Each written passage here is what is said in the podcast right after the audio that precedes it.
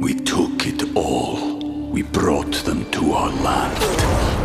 An endless night, ember hot and icy cold. The rage of the earth. We made this curse. Carved it in the blood on our backs. We did not see. We could not, but she did. And in the end, What will I become? Senwa Saga. Hellblade 2. Play it now with Game Pass. TBS ポッドキャスト。さあここからは私歌丸がランダムに決まった最新映画を自腹で鑑賞し評論する週刊映画辞表ムービーウォッチメン。今夜扱うのは日本では2月9日から劇場公開されているこの作品「フクロウ」17世紀の朝鮮王朝時代の記録物記録物、えー記録物、えー、陰女実録陰陰陰祖と人祖人祖と書いて陰女実録に記記された王子の謎の死を題材とした韓国製のサスペンススリラー。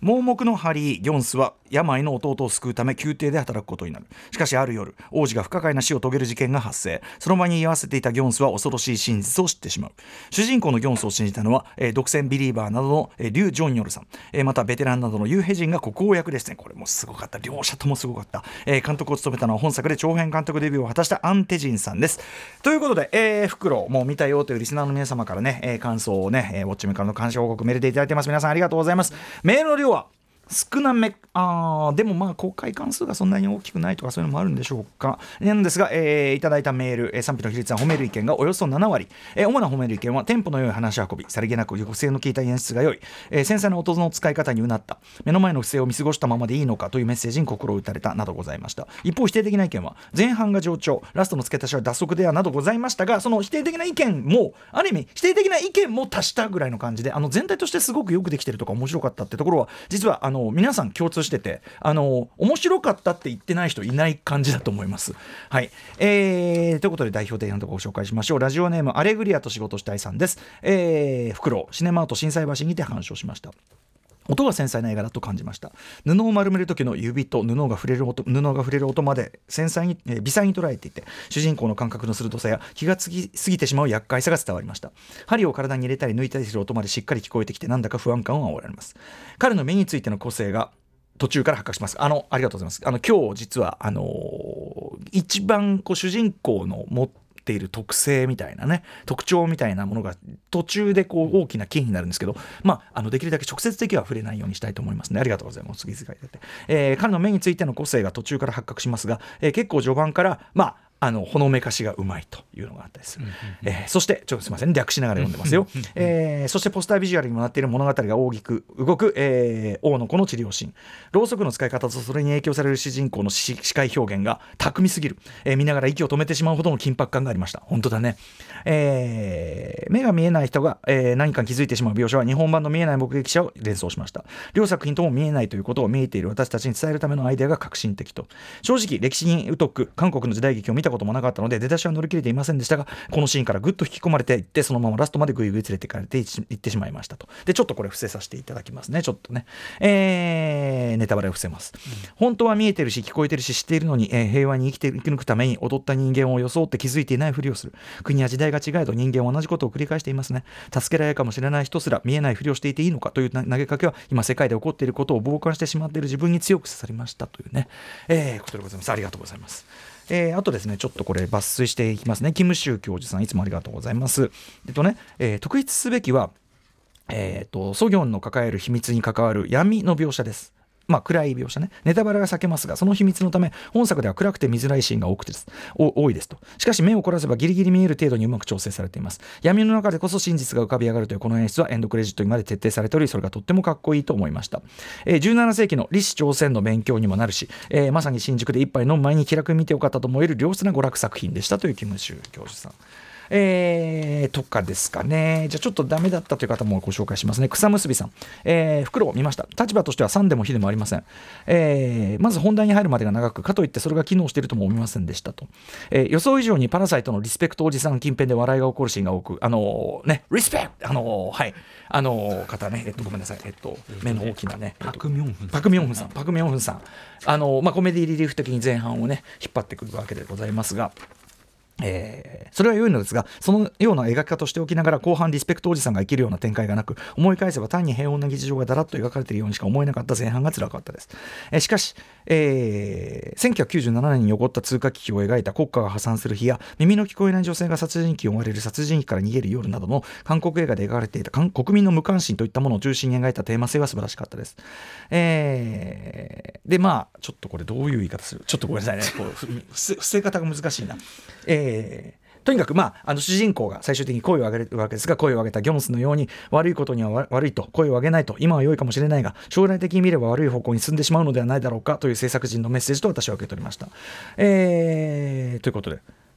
まあ、あの韓国国内の今後の在り方を国民問う作品なのではないかと過去の過去韓国映画と結びつけて私は考えました。私も全くその通りだと思います、はい、あの当然それ絶対入ってると思いますね。あのもちろん過去の歴史のことでもありながらもう近現代史全般、まあ、今にやってるまで。あともっと言えば普遍的にまあ本当に世界中どこでも通じるような話というところもあるかもしれませんけどね。あのやっぱそれはこうなんていうかエンタメにこういうメッセージを落とし込むっていうのはやっぱり韓国映画すごい底力な部分かなという感じもしますよね。はい、えー、リスナーの皆様本当にありがとうございます。そして、えー、と熊崎さん、ご覧になっていかがだったでしょうか？いやこれやっぱメッセージ性ということを皆さんおお書きになってますけど、まあ、それを感じつつも、もうシンプルに作品としてええ。めちゃくちゃ面白いっていうのがもうエンターテインメント的に。もう最高に面白かったですね、まあ、前半後半で一気にもう様変わりしていきますけども僕意外とあの前半の部分が好きだったりもして、うんうん。それこそさっきあの言ってたあのギョロッとした目の、えっとはい。パク・ミョンフンさんリスペクトおじさんのこと、うん、マンシあクというね。の方やっぱはい。りパラサイトとはまたちょっと全然違う役回りですし、まあちょっと愛の不時着にも出てたりして、うんうんあの役割とかとこうなんか近しいような感じもして。コメディリリーフ。そうですね、うんうんうん。なんかねあのおじさん見ちゃうなみたいなこういうそういうあのおじさんだ、うん韓国ドラマとかでおなじみのあのおじさんだみたいなことを楽しみつつは結構面白いな面白いなくすっと笑えるシーンもあるぞってなったらまた一気にこう、ん。中盤以降グワーってくるじゃないですか、うん。そのなんかこうコントラストみたいなの含めて2時間。大体2時間上ですよね。えっと118分ぐらはい。な、だからはい。もうフルフルで楽しかった。ですね。うんうん。まあ、最後の終わり方とかまあいろいろ含めて、まあ、うん。細かいところは言いませんけども、え。うんめちゃくちゃ面白かったです。ありがとうございます。最高でした。はい。なるほどね。パク・ミヨンフンさん。最高そうだねこのミョンフンさん最高ですね。ね。いあのハンサムなのにね。ハンサムなのに、まあハンサムなのに笑えるってまあ、いう、ハンサムに見せないと言いますか、うん。まあ、ハンサムだとかモテるっていうことはおっしゃってましたけどね、うん。作品言ってるけどやっぱ笑えるっていうのがね。そうそううん。あのーそこもええ面白いところでしたよね、いや素晴らしいですね。はい。熊崎君ありがとうございましたさあということで、えー、フクロウでございます。私も恵比寿ガーデンシネマで2回見てまいりました。まあ入りはちょっとぼちぼちという感じもしましたけどね。あんまり大きいスクリーンじゃないけどぼちぼちという感じだったけども、えー結論から言っちゃえばあの本当に熊崎さんもおっしゃってる通りそしてあの前評判通りあのまずはむちゃくちゃ面白かったですね。やっぱりね、えー朝鮮王朝のねその歴史サスペンスというその側だけ言うと、まあ、例えばちょっと真面目なというかちょっと地味めな映画に思われるかもしれませんけどむしろまずはエンターテインメントとして、えー、とストレートに楽しめる作品、えー気取ったところ全くない作品ですね、えーむしろそういうだからそのコメディリーフの使い方とかすごいあのこってこてなところもいっぱいあるというかね感じですけども。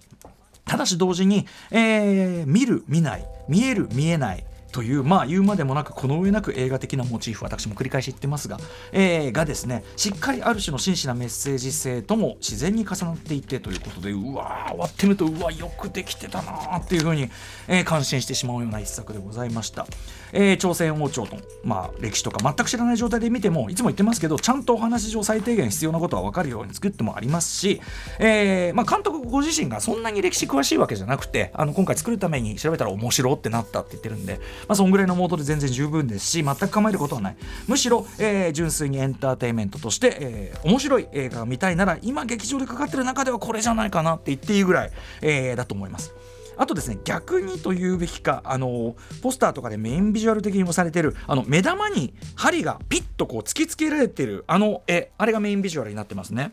あの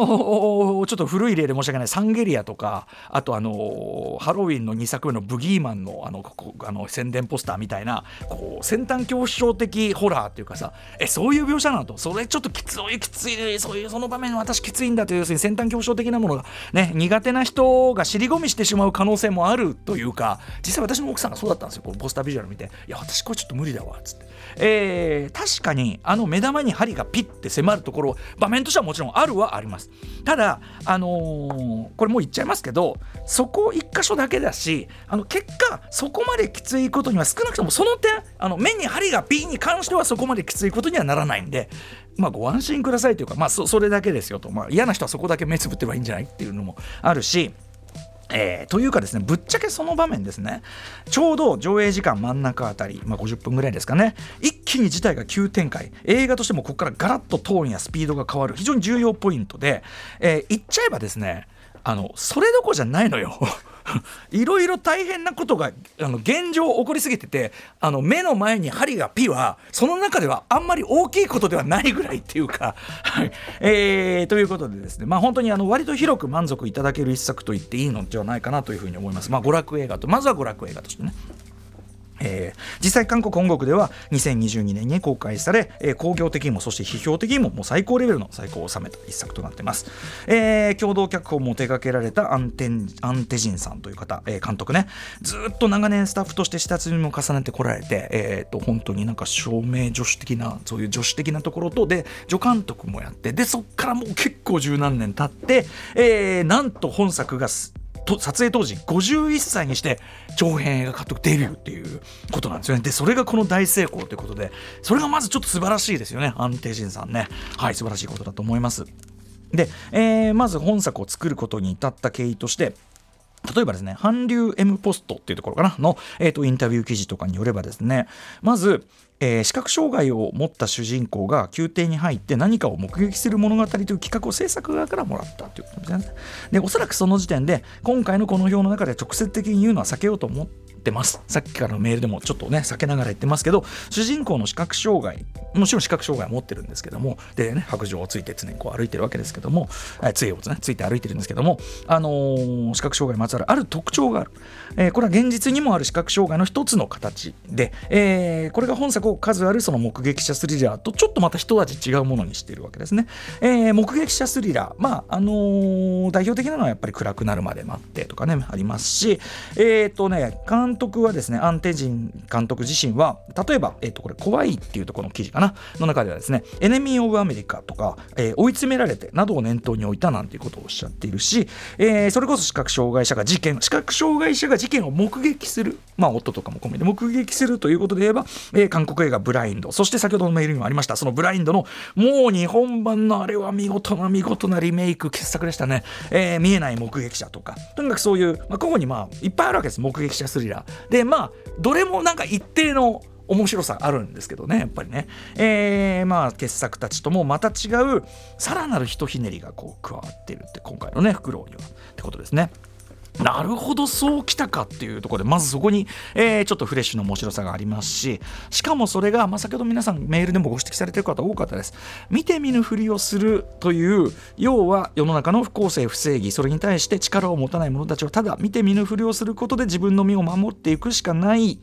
それでいいのか？っていう、えーさっきも言ったそのエンタメ性に重ねられた実は真摯な問いメッセージ性という。でそれはやっぱり、えー韓国という国の、えー政治社会状況とも無縁ではないもの。ということが言えると思います。まあそんなものがか重なってくるということですね。とにかくそういうことで、まあちょっと話を戻しますけども、そういう基本設定の企画を受けたアンテジンさんね、えー視覚障害を持った主人公が宮廷に入って何か目撃する物語という企画、そういうのでなんか作んないってもらった、えーアンテジンさんはそれに合う時代やエピソードを、えー探すうちに、今回の映画の冒頭にも出てきます。あれは本当にあるやつですね。えーだからいわゆる朝鮮王朝実録ってものすごい、あの、体体調というかものすごいあの年数とその冊数があるやつの中の多分その、えー漢字読みで人相と書いて、えー、陰女実録という、えーこの記録の中のこれ本当に1645年6月27日の出来事として記述されていることで国王の長男、えーソフィョン・セジャセジャっていうのは世世の子と書いて、まあ、王子だと思ってください。ソフィョン・セジャソフィョン王子が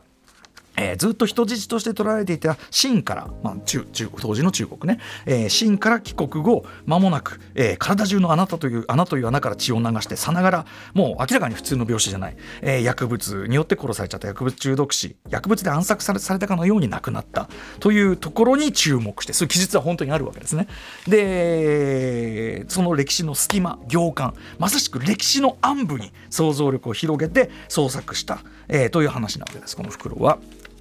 で、えーちなみにその前の段階つまり、えー、と今回ユーヘジンが演じている、えー、とジンソインジョですね、えーこの人自体そのイインジョというそのジンソというねこの王様自体クーデターで王になった人なんですけどもななんだそうですけども、えー私もちょっとあのこの映画見てからちょっといろいろ見たらあそうなんだみたいな感じでしたけど、えー彼がそのえっと、彼が治めるその朝鮮王朝に、まあ、秦が攻め込んできてでそのインジョがインジョ側の軍は、えっと、な漢字で書くと南韓三条って書いて、えーナムハン三層ですね。あの劇中でも何度も言ってますね、えー南韓三条と書いてナムハン三層に立てこもって戦うんだけど47日で降伏してでそのインジョはですね要するに朝鮮側の王様は、えーに対して屈辱的な立場置かれることになると。もうあの地面にこすりつけてこう3回やるみたいなそういうこうあれをやって、えー忠義を使わせられる非常に屈辱的なことをさせられるという、えー1636年のいわゆる兵士の乱と言われる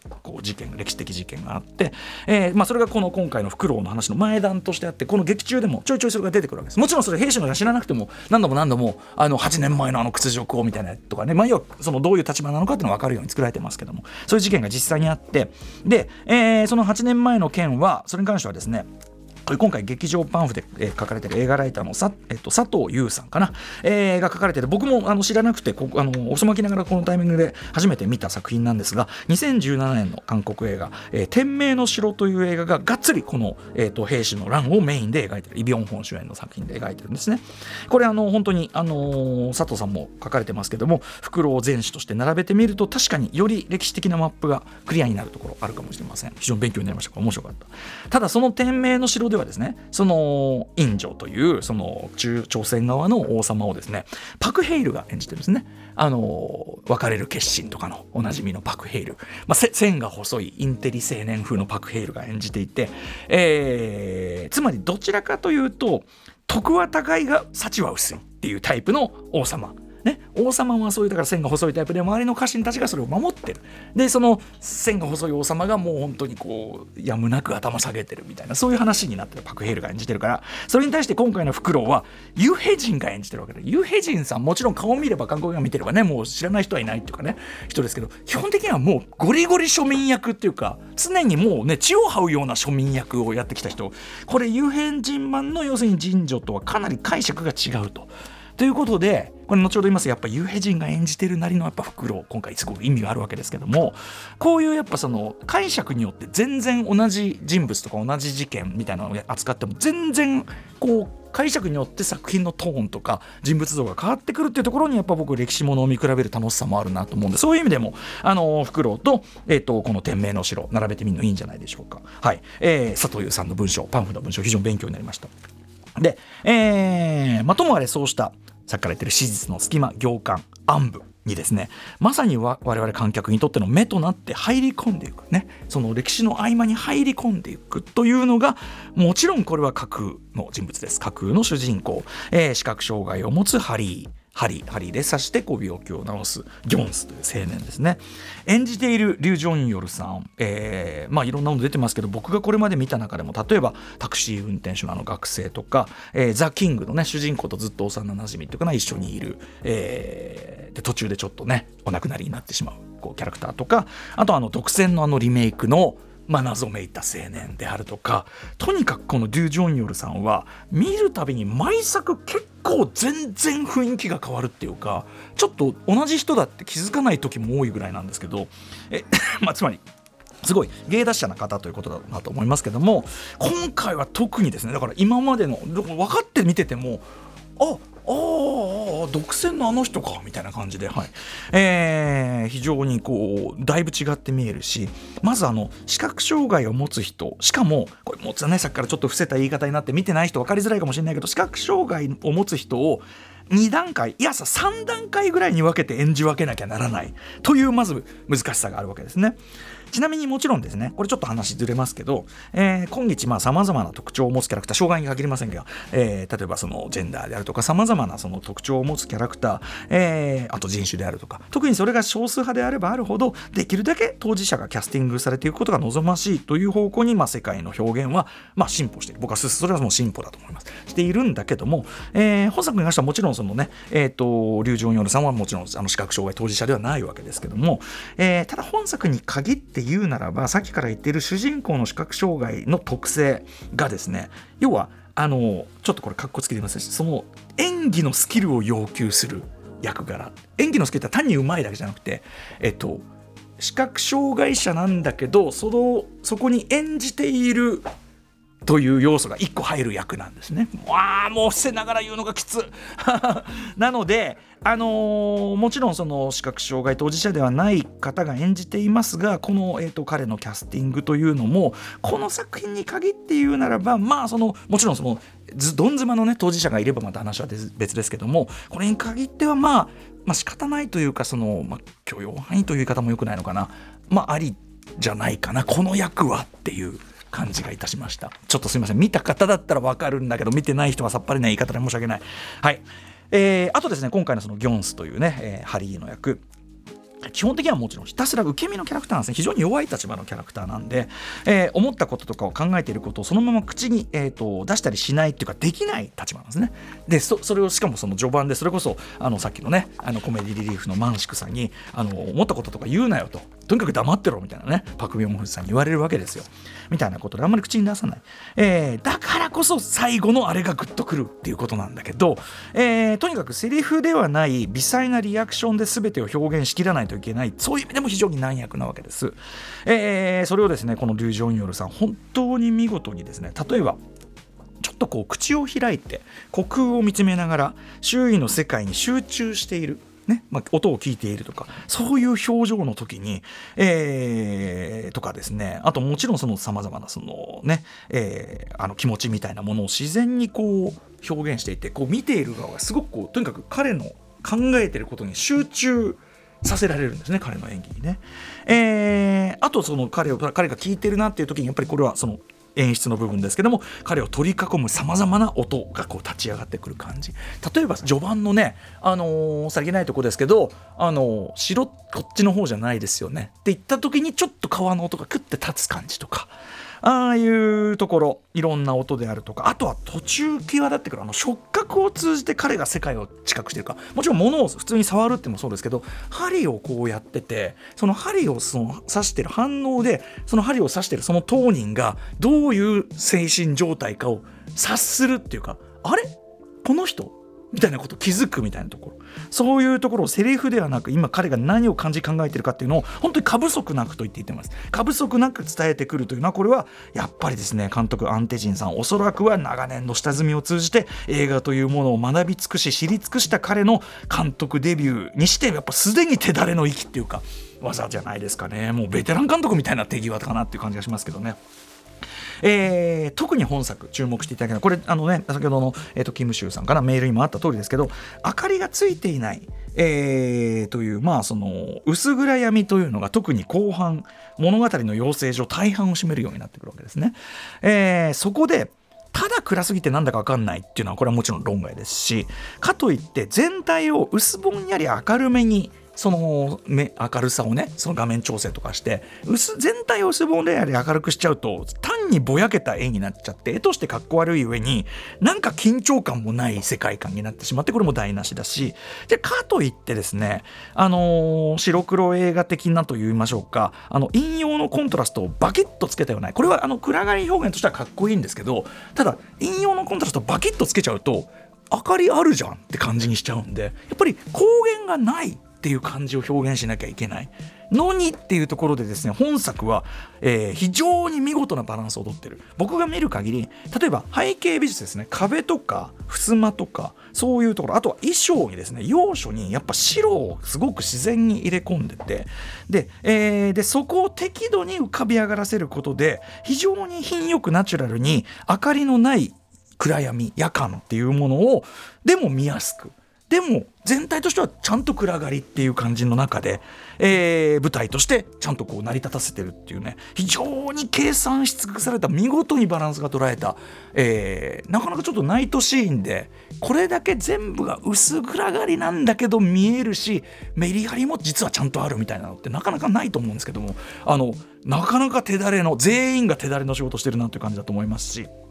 でそれが通されてるから、えーまあ、それが要するに後半のある意味デフォ的なトーンデフォルト的なトーンになってそれで機能してる。これが普通の世界。要するに主人公にとっては一番ある意味こう行動しやすい空間なわけですね。主人公のギョンスにとっては。それがあるからこそクライマックス。あの映画のドア玉で一部分だけ見せていたシーンのその先っていうのを見せるわけですね。その冒頭に見せたシーン。もう一回戻ってくる。まあよくある構成ですけど。そしたらこう扉をバーンと開けた時に広がってるその光景がある種の主人公にとってそしてもちろん感情移入してる我々にとって絶望的な圧を持って画面いっぱいつまりその我々全体を絶望的な圧を持って取り囲むようにそれまでがその薄暗がりのトーンで見事に通されてるのでうわ無理って感じが。するようにちゃんと醸し出されてるわけです。はい、ということで非常にその画面設計もうまくできていますねという感じですね。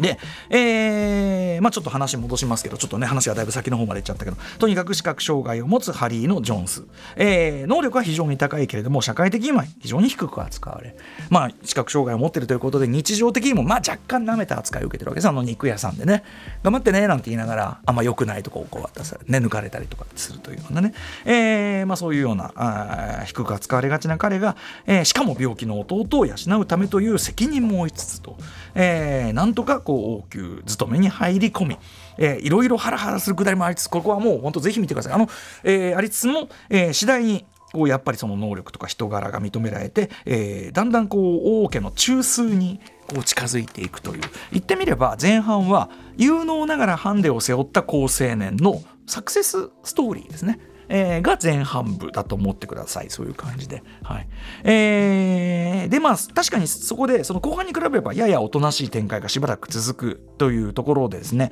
えーパク・ミョンフンさん演じるさっきから言ってるマンシクがコメディリリーフとして観客のテンションをキープし続けるというあたりも。まあこれは僕娯楽映画としてプロの仕事っていうかあたりでちゃんときっちりきっちりあの笑わせてくれるっていうかいろんな間間とかね、えー例えばあのねこそこそ話してると思ったら後ろに全員いるとかああいう間もうなんか一歩間違うとなんかちょっとこう行き過ぎたコミカルになっちゃうところをなんか絶妙なライン保ってるなというふうに思いました。まあ、えて言えば先ほどの否定的メールにあった通り確かにマンシクさん後半で例えば彼が何か一肌脱ぐとか彼の何かっていうのが彼がいたからどうっていうのが一個ぐらいあってもよかった気はします。確かに確かに。あのーコメディリーフとして出てきてそれが嘆き悲しむ人になって終わっちゃってるんで何かしらもう一個機能を果たしてもただもっとさらにうまい感は確かに増したでしょうね。それは確かにおっしゃる通りかなという気がしますが。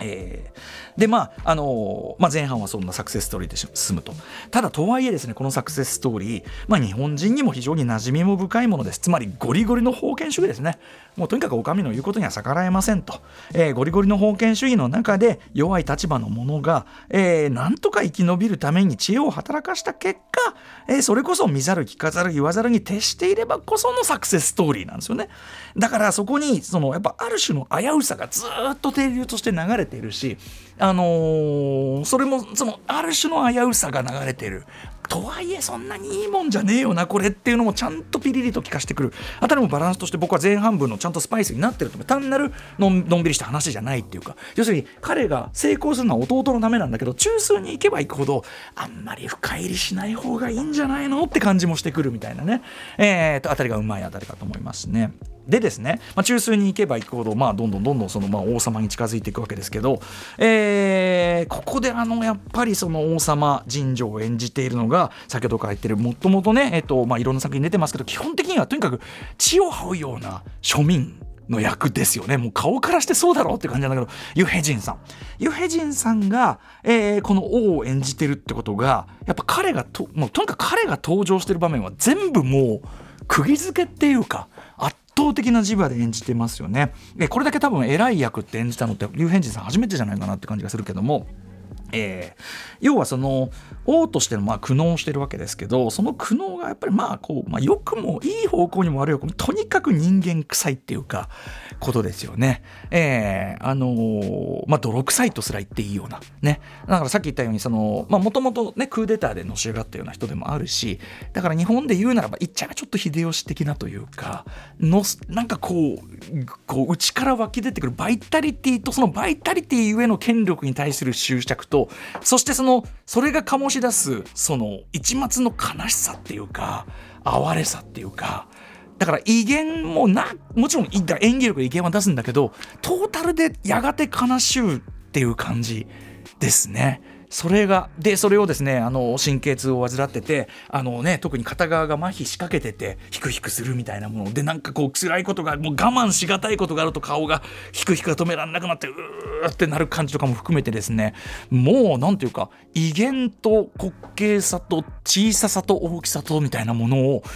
でトータルでだから出てきた時にはこの人の全体像っていうかつかめないっていうかいい人か悪い人かも分かんないしどう考えていいのか。これが本当に見事なバランスになってますよね。ユヘジンに演じさせたもう天才って感じがしますけどね。見事なバランスだと思いますね。あとあのそのねあの序盤のあれで言うならばですよ。あの中国っていうかまあそのき秦からの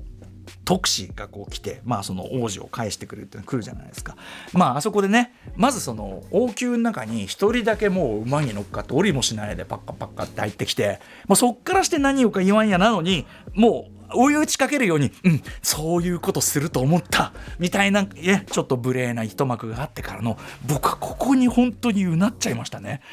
あの秦の側が「皇帝のおなーり」って言ってこれに貸し付けって言ってるそれそれにその朝鮮の王が貸し付かなきゃいけないっていうこれは屈辱だっていうのが見事な構図で示されてて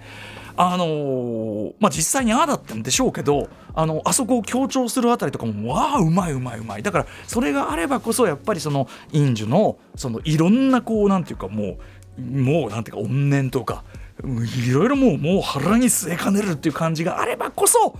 後半のいろいろっていうのもあーっていう感じがするわけですね。すみません。簡単譜が多くて。でですねまあいろいろありますと。で、まあ主人公ギョンスはどんどんどんどんこう、まあね、あの、能力で中枢に近づいてって、まあその中で非常に、ああ、よかったねってこともあったりするんだけど、まあさっきから言ったように冒頭で、あの、その王子ね、秦から帰ってきた王子どうなるかは冒頭で歴史的事実として示されてるんで、ああ、近づけば近づくほど絶対にいいことは起こらないというかみたいな感じになっているとだから言ってるようにですねちょうど上映時間真ん中あたり50分目ぐらいでついに主人公ギョンスがあるとんでもない真実を見てしまうというくだりが来るわけです。でこっから後半物語そして映画としてのギアが一気にギュギュギュギュギュギュとギアが上がる。まあ僕の言葉で言うと映画が急激に走り出す。えーというのがまた本作の非常に楽しいところでしてわあ映画のこのギアがだからやっぱりね僕序盤のスローペースとかって大事だと思うんですね。それでギギアがギュイーンってかかるところでうわードライブしてきたぜっていうのが楽しいわけで。えーまずそのですねさっきから言ってる主人公の視覚障害の特性がここで、えー見る見られる関係の逆転といういつも言ってる映画的スリリングさの代表格たる構造をしかも何層にも重ねた形で、えー機能させてみせるわけです。だからすっごくハラハラワクワクというかさせられるわけですね。うん、まあ、こっちがつまりその一方的に見ていたつもりのその人から今見返されているその光景もまたこちらが一方的に見返している。しかもその向こうではまた別の人がこちらを見ている。そしてその自分が今そっちを見ているということをその見ている人も認識しているなみたいな。何層にも見る見られる構造がこの場面で重なってそれ全てが主人公を全部追い詰めるわけですよ。はいえーというなのでさっき言った目玉の寸前に針先がピーってねこれはあのその中の一環として出てくるわけです。はいでもこの一連のくだりだけで僕は超面白いなこの映画みたいな。最高だなもうマジでみたいな。この場面だけでももうあの最高って感じでもうね。はいもうあの値段元取りましたって感じがしましたけどね、えーでこっから先主人公はですねまあ要は決定的な不正義をただ一人目撃した身として道義的責任。これまずは道義的責任とさっき言ったゴリゴリの封建主義の中弟を養うそのつまり弟を養うために自分の身を守らなければならない。その圧倒的な立場の弱さ。道義的責任と立場の弱さ。その板挟みジレンマを抱えながら宮中という限定空間を文字通り暗躍する。せざるを得なくなるわけですね。そんな中えーまあそのどうしたらいいんだってことなんだけど針の穴を通すような唯一の解決策に訴えようとしたまさにその時上映時間でいうと先ほどの大展開があった50分目からさらに20分ほど経ったところで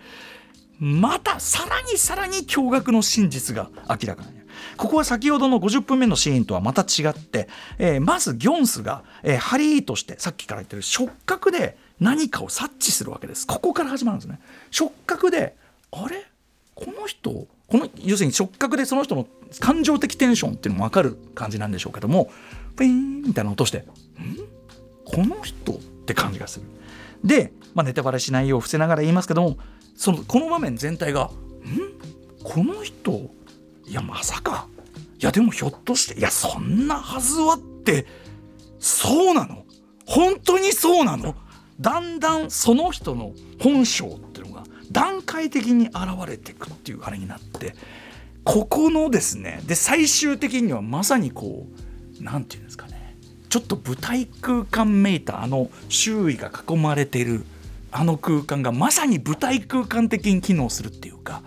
その見せ方も含めてですねさっきの50分目のシーンとはまた違ううわってどんでん返しがある、えー、まあここから先ギョンスはより大きな敵とね戦わなきゃならなくなるわけですけどね主人公はね。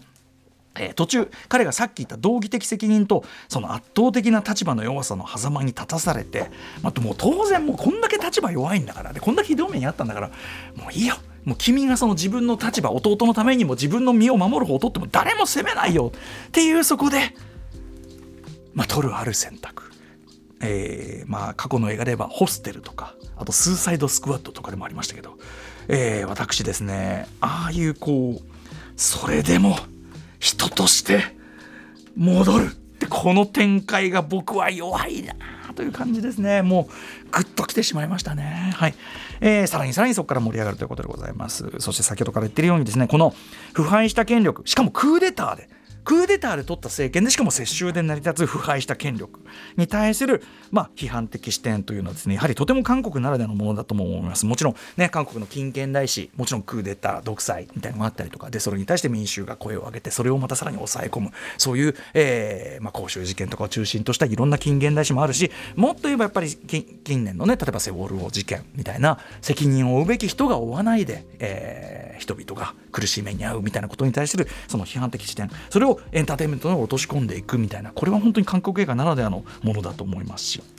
はいえーもっと言えばでもさらに言えば最後のね、えー神女の姿っていうのはあれはつまり権力とか持ってしまった人が普遍的に行き着く先っていうかなんとまあ虚しい。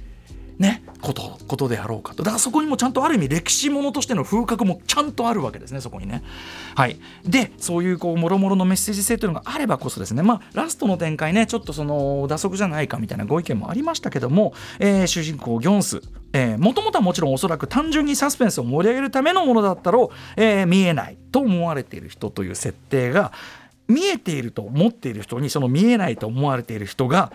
あなたには何が見えていますかという問いをかけてスパッと終わるっていうこの着地が思いのほか深いメッセージ性と余韻を残すっていうことだと思うんですよね。あの歴史的事実っていうのはやっぱ動かせないんで、えー誰それがこうなっちゃいました誰それがこうなっちゃいましたこれ歴史もののある意味限界なんだけどでもその隙間にこの着地を置くことでものすばりそのなんか権力者とか権力者とその民衆の関係って別に何か解決今に至るまで世界中解決した問題じゃないけどそこに今に指してくる問いを最後に置いてバーンって終わるっていうあ主人公の設定がこんな余韻のために機能するかみたいなね僕はもうこの終わった時点で「でフクロウ」って出てタイトルうまっ！はいという感じだとしました。思いました、えー脚本演出演技すべてが本当に一級のプロの仕事を見せていただいているという感じがいたします。とにかくまああの、えーストレートに面白いですしさっきから言ってるようにしっかり後味も、えー軽すぎない。しっかりちゃんと重い後味も残って大満足といった感じじゃないでしょうか、えーさっきから言ってるねその暗がり表現であるとかあとそのやっぱり音あちこちから音が立ち上がってくる表現等々はやっぱりこれ暗がりでこう集中してこそっていうね。主人公のこのみなんか見ているその視界のその構造ってこれちょっと伏せながら分かりづらくて申し訳ない。だけどメールで伏せた部分なんだけどまさに映画じゃんって。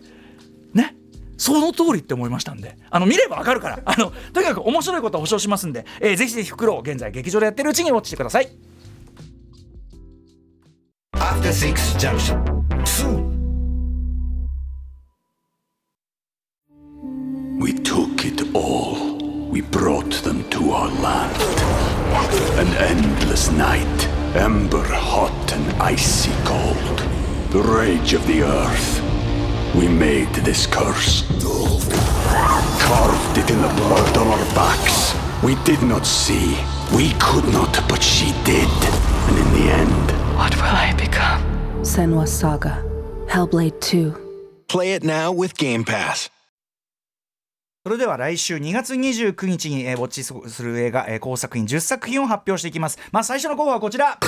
マダムウェブ、えー続いてはこちら、ネクストゴールウィンズ、はい、タイカワイティティ最新作。3つ目はこちら、コヴェナント約束の救出、ガイリッチー、ちょっとね、らしからぬ感じの実録ものですかね。えー4つ目、犯罪都市。ノーウェイアウト、えーマドンソク主演第3作です。えーそして5つ目、落下の解剖学、えー今年アカデミー賞にもいっぱい絡んでくるかもしれない。6つ目。ボーはおそれている。7つ目。カラーパープル。8つ目。瞳を閉じて。9つ目。夜明けのすべて。そして最後の候補はリスナーカプセルです。えーラジオネーム草むすびさん。歌村さんにウォッチしていただきたいのは韓国映画「ジェントルマン」です。情報を入れない方が楽しめるので詳細は語りませんが韓国映画の警察は使えない捜査がずさんといったあるあるを逆手に取った設定と批評性がとても巧みでかつ昨今の日本を騒がせている某問題に似たような話が出てきたなど娯楽性がありながらも社会派の側面をはらんでいるあたりが韓国映画らしくて素晴らしかったです。今週のフクロウにも引き続きね。たださあの情報を入れない方が楽しめるんじゃ俺ダメじゃん。はい。ということで Let's ガチャタイム。えー今日はしっかりお金を下ろしてまいりました、えーっとウクライナ人道支援。そして、えーっとパレスチナ人道危機に対する人道支援、えーそしてさらに能登半島、えーの、ね、皆さんの復興のためのお金使ってくださいということで3万円を、えー各所に、えーっと寄付していきたいと思うために1回余計回しというシステムをやらせていただきます。ということで Let's ガチャタイムコンポロリン。1個目きました。1個目は666棒は恐れている。ねえもう大変なんですから。もう棒は棒は大変なんですから。さあということで、えーちょっとアリアスターねどうなんですかね。当たるといいんですけどね。もう一回。はいコンコロリン。えーこれ99だから9はリスンん ?9 夜明けのすべて。あ夜明けのすべて。あ三宅翔さんね。はい。あよく当たりましたね三宅翔さん。ケイコンは当たんなかったんで。じゃあ行ってみましょうかはいということでもうこの映画を見たよという皆さんからのメールをも回しております、えーあとは歌私歌丸にこれ見ろよという映画ねもしありましたら送ってください。歌丸アートマーク TBS としお .jp 歌丸アートマーク TBS としお .jp まで送ってください。えっとなんだっけ。えっとリスナー向けに採用された方には現金2000円をプレゼントいたしております。あとはあの公式書き起こしをねいつも毎週上げております、まあ、YouTube の方にも音声上がっておりますが公式公式書き起こしあのいろいろ書き足したりとかもしてありますんでねぜひぜひこちらもご参照いただければ幸いでございます。えー、という感じですかね。ということであの以上ムービーウォッチメンでございましたあ結構いい感じで時間がねあれですねこの後11時からは猫の日スペシャル今日が2月22日はにゃんにゃんにゃん猫の日ということで歌い踊り楽器を演奏する猫のシンガーソングライター麦かっこ猫さん番組3回目のご登場スタジオライブをお送りいたします